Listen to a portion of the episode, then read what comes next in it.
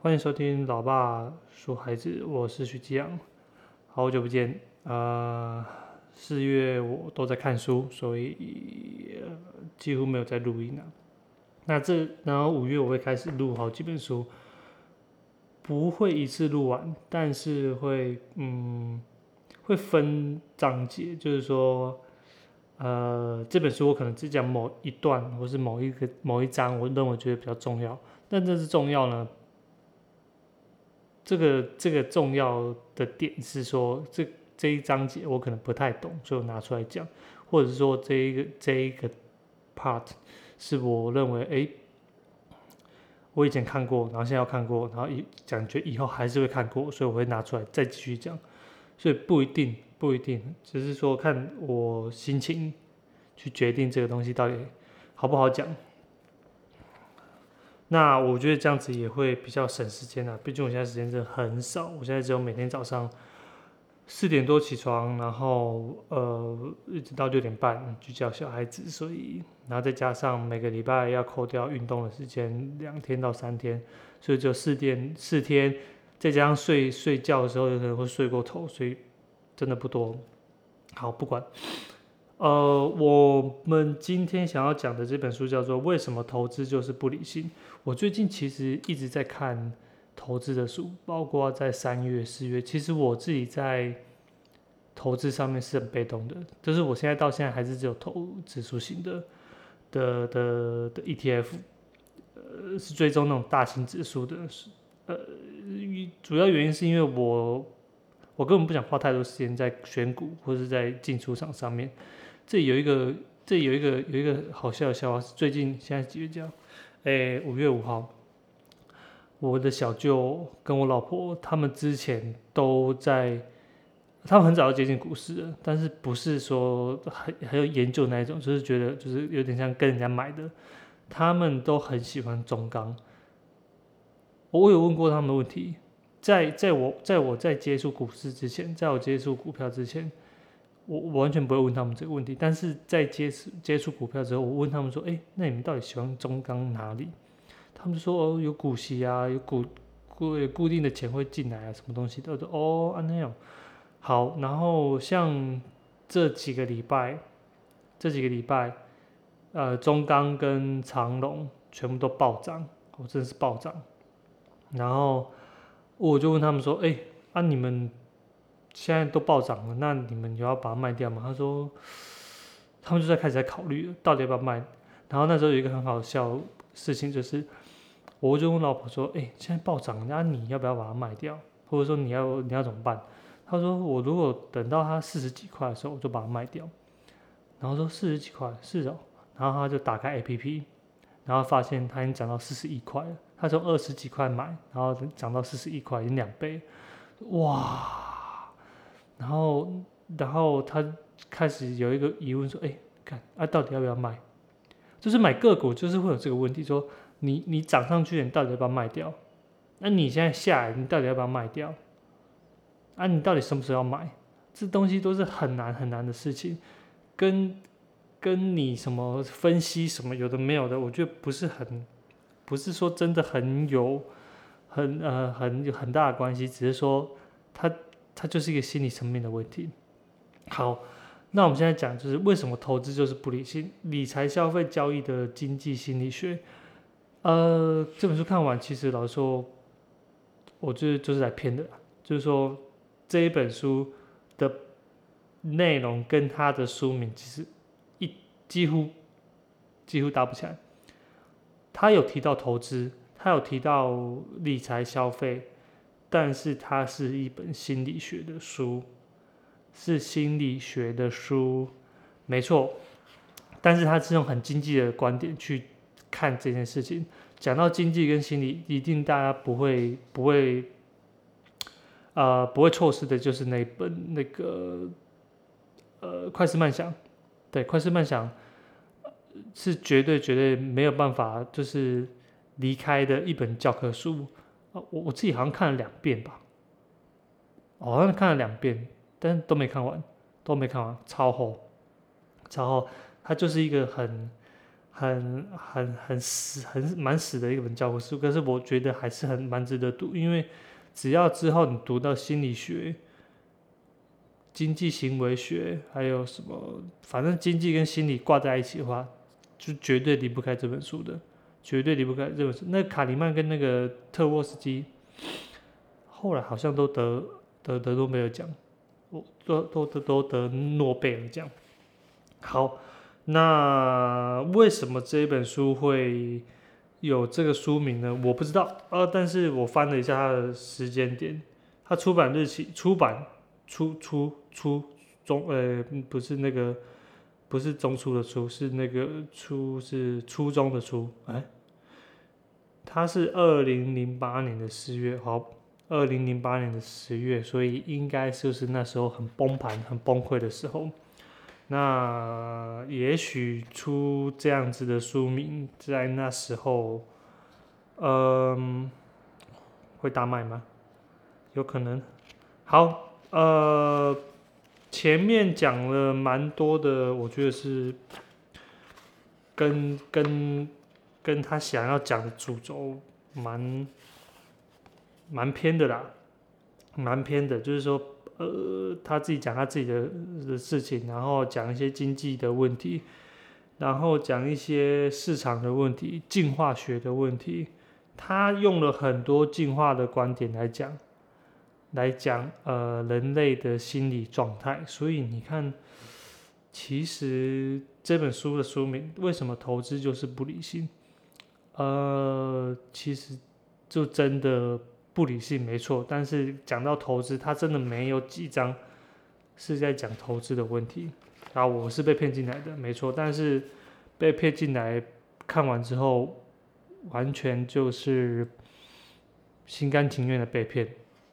看完之后，我就觉得哇，虽然我没有学到投资，但是我学到超多东西。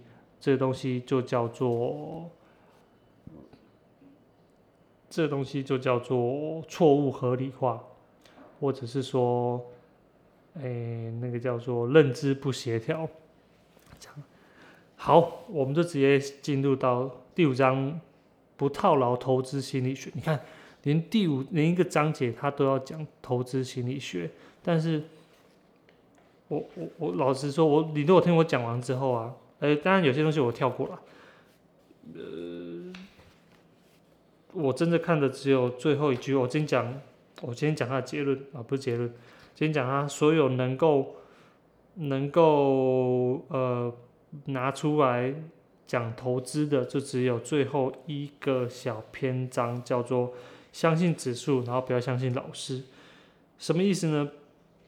就是说，诶，这些老师们，这些老师们，他们都没有办法。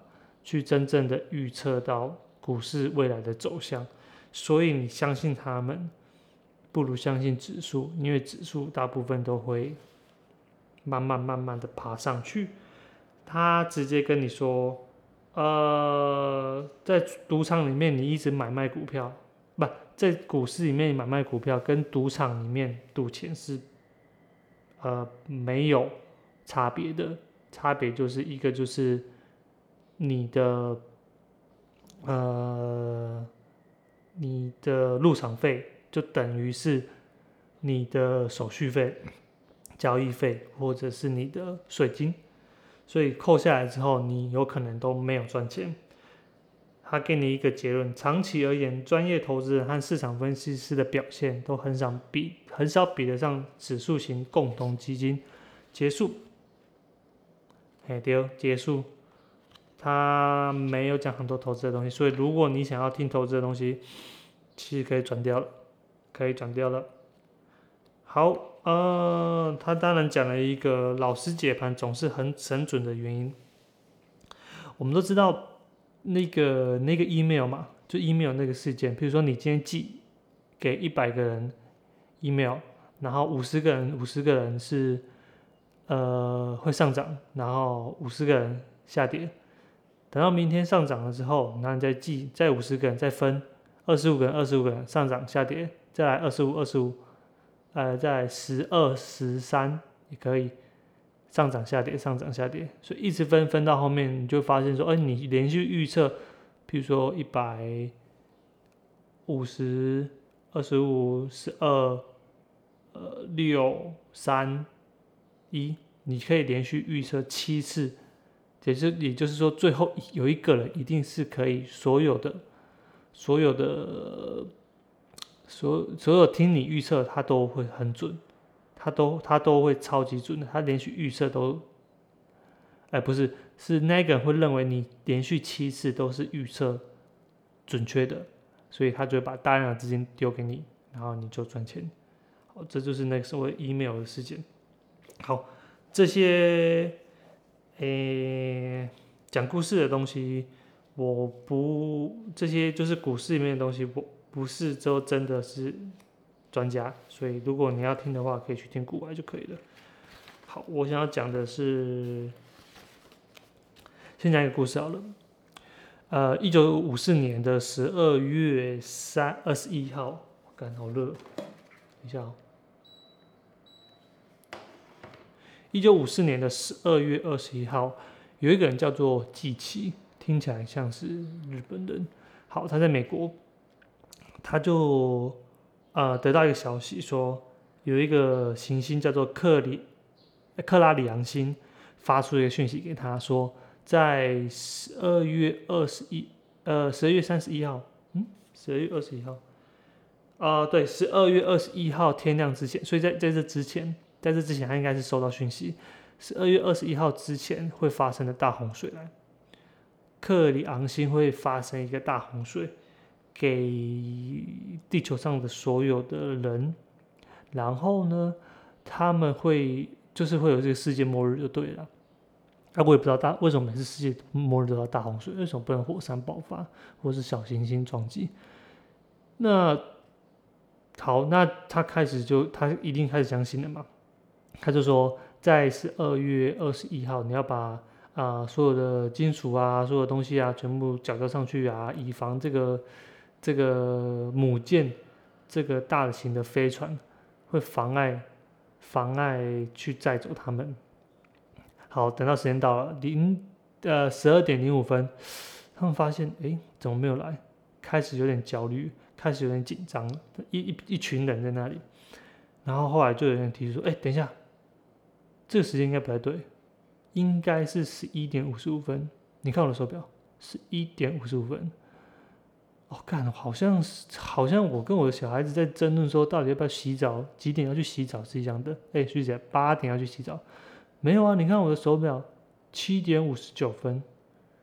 啊，这超像的。好，不管。然后他们就开始安静的等，等等等等等等等等等，等到四点。等到四点，然后一群有些有些人慢慢在在在开始在在痛哭了，有些人开始慢慢的呃焦躁不安的，但是到最后他们就冷静下来了。这位记起就说：“这位记起他就冷静下来说，嗯，呃呃，我要讲什么？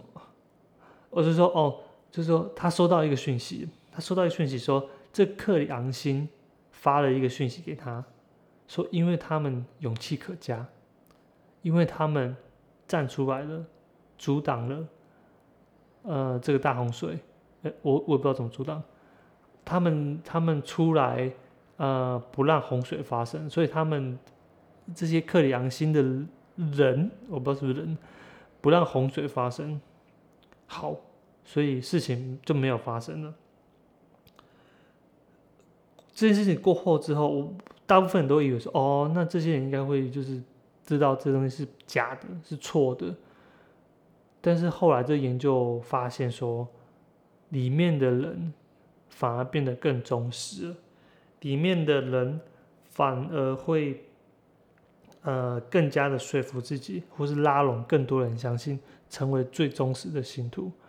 呃，那呢，其实就是。我们所谓的认知不协调，那为为什么我们会为什么会会就是呃明明事实就是摆在那里了，为什么里面的人圈内的人还是觉得说一定有事情发生，只是我们不知道，一定有叭叭叭的解释。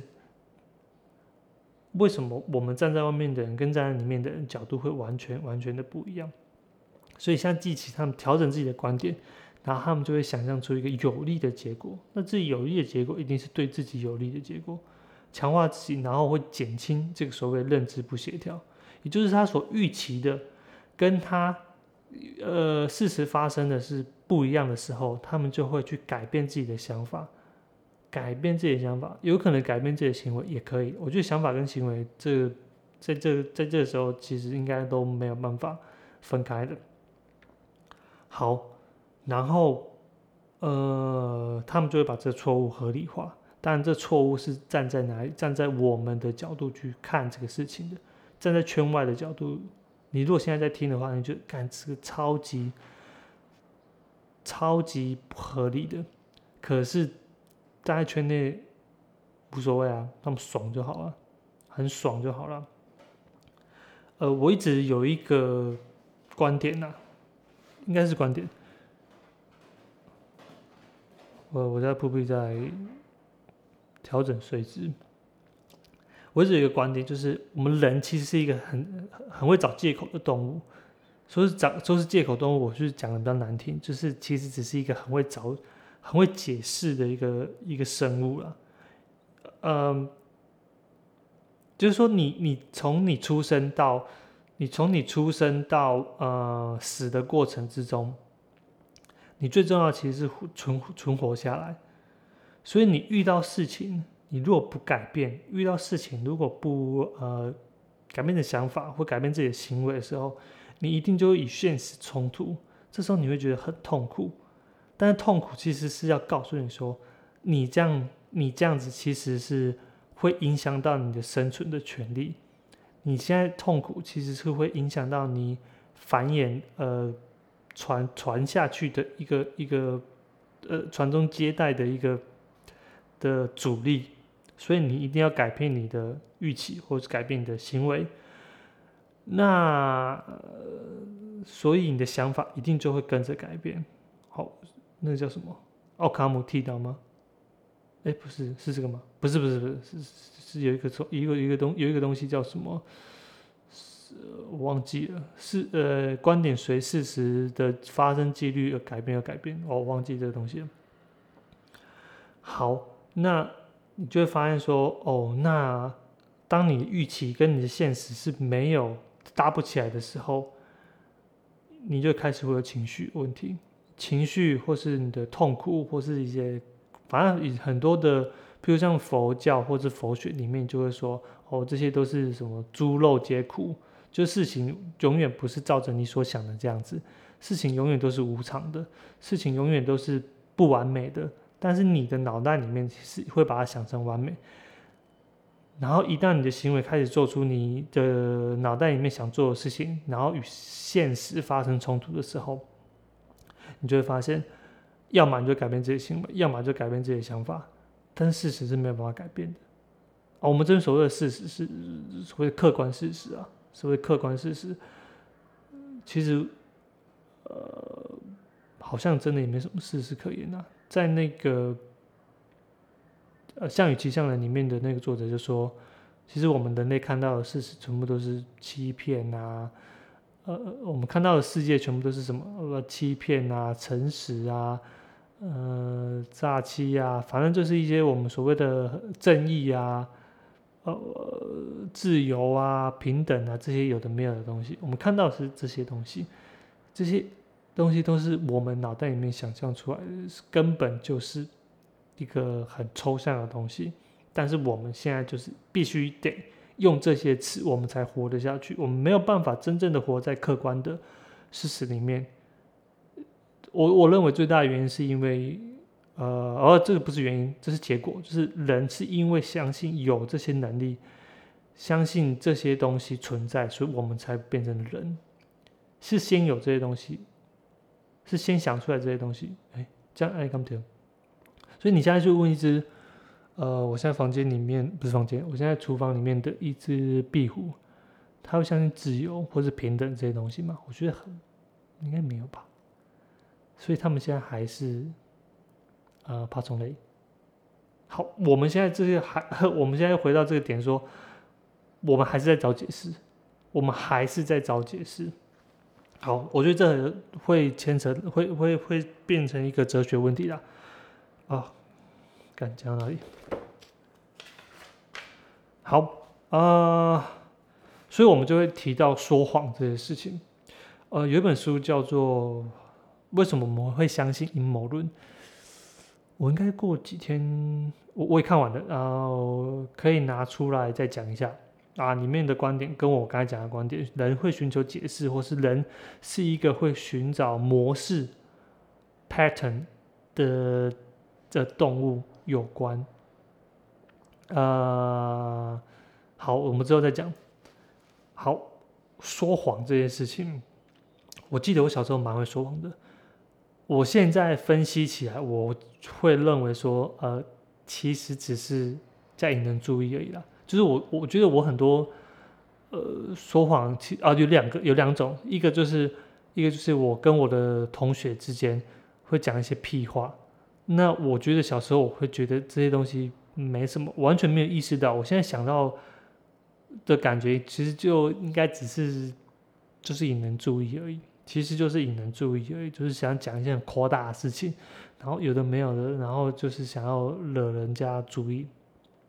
后来会说谎，其实是大部分应该都是我家长，就是我爸跟我妈在问我话的时候，然后我死不承认，然后或者是我自以为我演的很好，那自己现在当家长的时候才发现说，哦，干，真的是他们只是不想拆穿而已，真的只是不想拆穿，因为拆穿之后，嗯，对彼此，对小孩。他们的成长是不是会有更？我我觉得啊，会会，你尤尤尤其是你撕破脸的时候，你就觉得这东西就不是，就不是，就不是，那你会看错，你你会看错，你会误会。所以你在时候，我像我自己当家长、当爸爸的时候，我会觉得哦，好，那我先给他一点时间，他自己会知道，也许他自己会知道，但是我会有点旁敲侧击。不会完全就是哦，好，你说你刷牙了，OK，好，刷牙就刷牙，然后我就说哦，那你知道那个，嗯，没刷牙的话，细菌呢会超级超级超级超级超级多，多到你的牙齿会很臭很黄的，叭叭，我就讲这些有的没有的东西，然后让他自己去有点自觉，然后他就默默默默的走上楼，然后我也不拆穿他，那我大概知道他家要做什么事情了。那当然，以前我的爸、我爸跟我妈是不会做这种事情的。呃，我现在看来，应该只是说他们不想拆穿我而已。那我不相信的那么笨，尤其是你长到二十几岁、三十几岁的时候，你面对一个四五岁的小孩，你搞不定，或者是说你有时候你真的只是不想要去为了这小事，然后再再继续动气，因为你面对小孩子要花很多的时间、力气、跟精神在上面。呃，好，讲到哪里？OK，那你你对别人说谎，OK，那现在对自己说谎呢？就是人他他其实会有很自我欺骗的能力，自我欺骗的能力是很容易被拆穿的。但是你只要发展到后面变成自我相信，也就是你自己都相信这东西就是真的，就是真的，就是真的，真到后面别人根本没办法拆穿你，跟到边呃到后面根本没有没有人可以。可以识破你，因为你自己就相信那就是真的，所以所有的事情、所有的想法、所有的讲法，你都可以自己圆起来，都可以自己圆起来。比如说，你觉得自己是有道德的，然后你就发现你自己的行为慢慢的就变成有道德、有道德、有道德，是一种安慰剂的效应，或者是自我啊自我欺骗。我觉得欺骗只是比较初阶。呃，自我意识，说不定可以这样讲，或是自我认同。好，你就真的相信自己是对的。这是呃这一篇这这边要讲的。然后我认为，好，他讲了一个一个实验，他讲一个实验，我我不知道现在要不要讲。反正如果你都在听的话，你应该都会多少听过啦。就是你为什么没看见大猩猩？他的实验就是说，他在你在 YouTube 里面你自己找，呃，为什么你没看见大猩猩？然后里面就有几个女生，他们在丢球。我觉得这实验设计真棒，就是他用女生，如果今天用男生的话，我就完全会看到大猩猩。好，女三个女生穿白色的，三个女生穿黑色的，他们在互相传球，然后他们在这个空间里面走来走去，走来走去，他们有走位，有无球跑动，然后再继续传球，然后也会运球，在里面有两颗球。好，他会跟你说，请你数一下他们传了几次球，然后会指定你，呃，应该通常都会用白色的啦。不太用黑色的，为什么呢？因为在实验的过程中，有三三打三，他们三打三，有一个黑色的球员，他就会走出境外，走出镜头外面，然后有一个黑猩猩就会走进来，你知道吧？没有没有出声音，然后做一个动作，然后再走出去，走出去境外，然后他就要求你说，哎，数一下那个白色白衣女子他们传的几。几次球？几次球？好，那这个实验出来的时候，就发现说，哇，惊为天人！数据上面显示说，我看一下，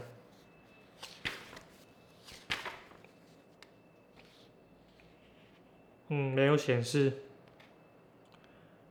这本书没有讲，但是应该要做一些功课，但我不想做。好。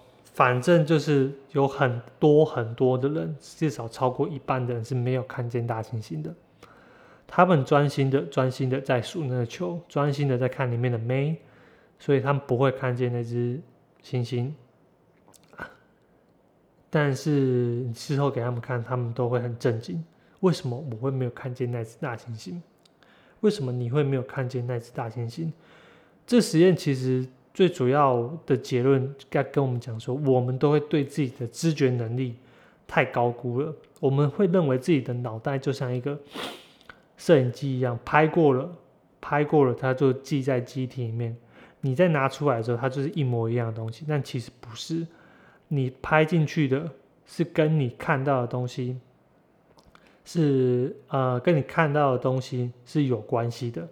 但是你不一定是你全部你眼睛。呃，光线进去到你眼睛，所有东西都记在你的脑袋里面。譬如说，呃，这这是让我想起我那时候，我我前几集好像在讨论那个鬼灭的的问题。就小孩子他们会去看到这个鬼面很恶心的部分嘛，就是杀头啊、杀手啊什么有的没有的，不一定。他们有可能是专注在什么雷之切呃。雷之呼吸啊，招式很帅啊，什么什么水车，什么什么呃，反正就是那些招式上面。因为我觉得我小时候也都在看这些东西，我我倒不认为说哦，那东西超恶心的。现在回想起来，你觉得《鬼神童子》也觉得很恐怖啊？灵呃灵异教室审美里面有压的鬼啊，可我不觉得那鬼，就觉得很恐怖。我觉得哇，里面的两个老师真的太真了，然后就喜欢那个呃狐狸。长发狐狸，干三十三十分了。好，呃，今天就先这样子吧。我还有一些还没讲完，但是我现在真的没办法讲了。好，拜拜。